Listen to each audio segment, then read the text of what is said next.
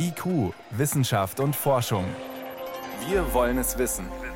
Ein Podcast von Bayern 2.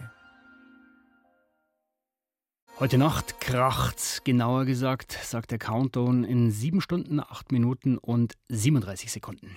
Das Ganze passiert sehr weit weg von uns. Eine spannende Weltraummission erreicht da ihren Höhepunkt und die erinnert so ein bisschen an einen sehr bekannten Hollywood-Blockbuster. Da fliegen Laien ins All zu einem Asteroiden, der auf Kollisionskurs mit der Erde ist. Das Ziel ist natürlich, diese Katastrophe abzuwenden. Im Film ist das ziemlich unrealistisch, aber spektakulär. Und diese anstehende Mission, die wirklich wirkliche Mission, die klingt nicht weniger eindrucksvoll. Asteroid Dimorphos, wir kriegen dich, hat es die NASA getwittert, als sie ihre Sonde DART in Richtung Dimorphos geschickt hat. Vor knapp zehn Monaten war das. Selbstbewusst, wie man es von der NASA kennt. Der angesprochene Asteroid ist kein Riese, ungefähr 170 Meter im Durchmesser. Die Europäische Raumfahrtbehörde vergleicht ihn von der Größe her ungefähr mit dem Kolosseum in Rom. Die Form erinnert aber eher an eine Birne mit Dellen oder einen Schneemann, dem der Kopf fehlt. Das Ganze in Grau. Dimorphos ist, wie gesagt, ein Asteroid, also ein Gesteinsbrocken, der zu klein ist, um ein Planet zu sein. Er kreist auch nicht um eine Sonne, sondern in diesem Fall um einen anderen Asteroiden, seinen direkten Nachbarn, den Didymos. Didymos ist deutlich größer, aber im Durchmesser auch noch unter einem Kilometer. Beide stellen auch keine Gefahr für die Erde dar oder dergleichen, eignen sich aber gut als Studienobjekte. Dieser Tage sind sie rund 11 Millionen Kilometer von der Erde entfernt. Zum Vergleich zur Sonne wäre es ungefähr 14 Mal so weit. Nun kommt die Sonde DART nicht zum Spaß bei den beiden Asteroiden vorbei, eher im Gegenteil. Sie soll mit hoher Geschwindigkeit auf den kreisenden Dimorphos aufprallen und dadurch seine Umlaufbahn minimal verändern. Der Name ist nämlich Programm. DART heißt nicht nur Wurfpfeil, sondern ist auch eine Abkürzung Double Asteroid Redirection Test. Damit wird erstmals geübt, wie man einen Asteroiden ablenken könnte. Zum Beispiel einen, der vielleicht eines Tages wirklich auf die Erde zurast und so groß ist, dass er uns ernsthaft gefährlich werden könnte. In der Nacht auf Dienstag soll Dart auf Dimorphos einschlagen, genau um 1.14 Uhr. Danach müsste, wenn alles glatt geht, seine Umlaufbahn um Didymos deutlich messbar verändert sein. Äh, die Umlaufbahn eines Asteroiden verändern, Johannes Rostäuscher.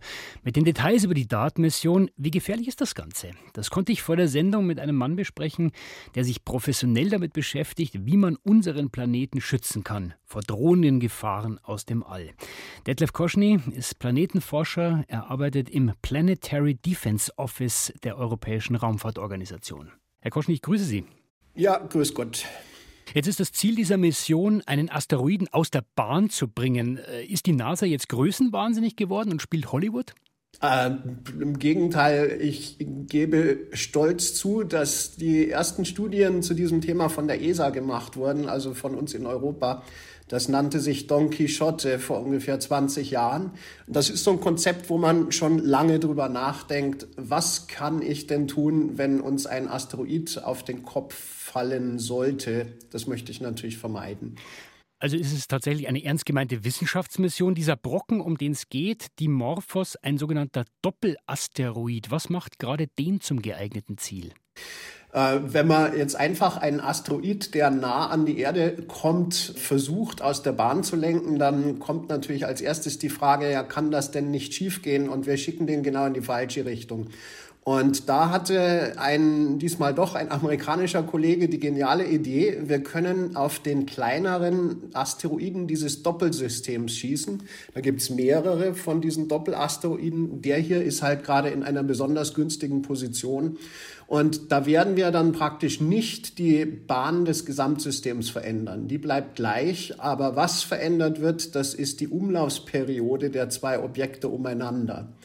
So wie der Mond um die Erde kreist, umkreisen sich auch die zwei Asteroiden. Das dauert ungefähr zwölf Stunden und wir erwarten, dass sich das um einige Minuten verändern wird, diese Umlaufsperiode. Und das kann man sogar von der Erde aus messen.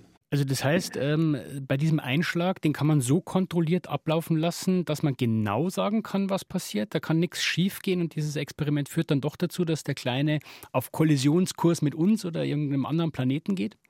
Nee, also es kann wirklich nicht sein, dass die Gesamtflugbahn oder die Flugbahn von diesem gesamten System verändert wird. Das bleibt gleich. Äh, was sich verändert, ist diese Umlaufsperiode. Und das kann man eben nicht ganz genau 100 Prozent vorhersagen, wie groß das sein wird. Deswegen machen wir ja jetzt auch genau diesen Test. Das ist ganz wichtig, sowas auszuprobieren. Und in drei Jahren oder vier Jahren wird die europäische Hera-Mission hingehen und sich vor Ort genau anschauen, was wirklich passiert ist. Erst dann kann ich sagen, okay, Test bestanden, ich verstehe, was da passiert ist. Das heißt, wenn wir von einem Einschlag auf diesem kleineren von den beiden Asteroiden sprechen, dann ist das wirklich eigentlich nur so ein kleiner Schubser oder ist das ein richtiger Einschlag, wo es richtig kracht? Der Satellit, der wiegt 500 Kilo oder sowas und fliegt mit sechs Kilometer pro Sekunde da rein. Also nicht pro Stunde, sondern pro Sekunde. Das ist schon richtig schnell.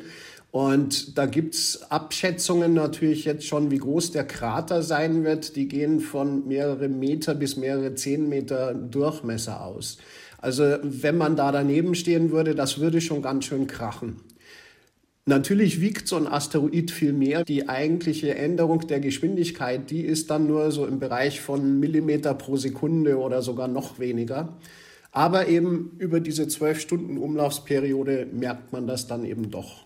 Wenn man mal in die Zukunft schaut und es gäbe wirklich mal so einen Asteroiden, der auf Kollisionskurs ist mit uns, mit der Erde, würde dann auch so ein kleiner Schubser reichen, um den genügend aus der Bahn zu werfen, dass er nicht bedrohlich wird?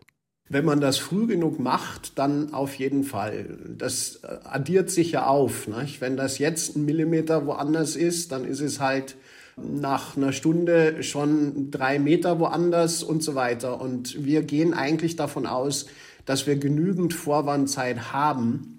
Wir beobachten ja laufend das Sonnensystem mit Teleskopen, entdecken permanent neue Objekte und äh, eigentlich ist so das Szenario schon, dass ich ein paar Jahre Zeit habe, wenn ich ein Objekt auf Kollisionskurs entdecke. Jetzt ist ja so eine Mission äh, alles andere als billig. Äh, warum hat man sich denn nicht gleich einen Asteroiden ausgesucht, der gefährlich ist? Also einen Asteroiden, der möglicherweise auf Kollisionskurs mit uns kommt?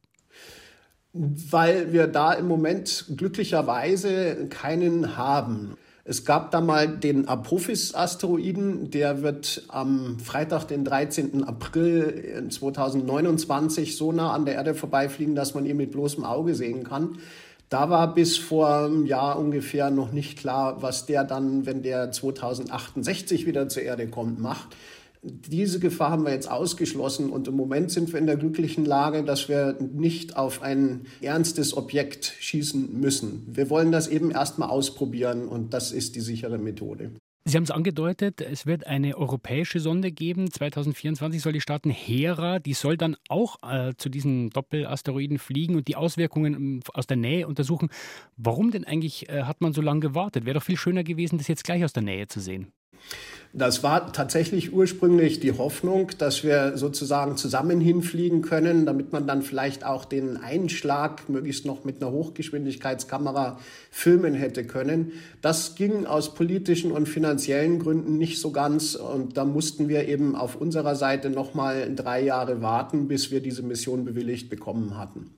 Gehen wir mal davon aus, es läuft jetzt alles wie geplant, der Einschlag läuft wie geplant, die Ablenkung läuft wie geplant. Herr Koschny, haben wir dann das Problem aus der Welt oder gibt es noch andere Ideen, wie man solche Asteroiden ablenken oder zumindest vom Kollisionskurs abbringen könnte?